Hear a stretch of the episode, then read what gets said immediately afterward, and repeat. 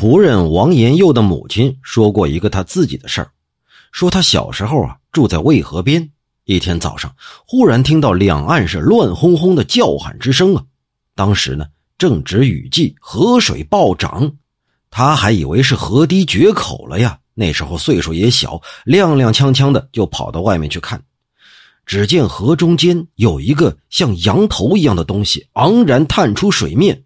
只是比羊头可大得多呀，能有多大呢？举个例子说吧，就好像是有一个竹筐那么大，而这个竹筐啊，大到可以装下五斗米。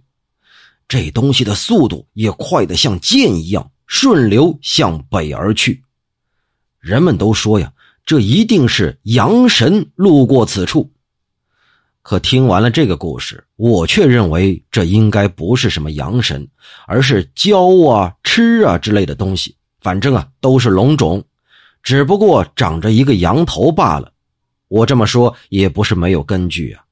据《皮雅》记载，龙身上的各个部位啊，就分别像九种东西，其中就有一种说法说，龙头其实很像牛头。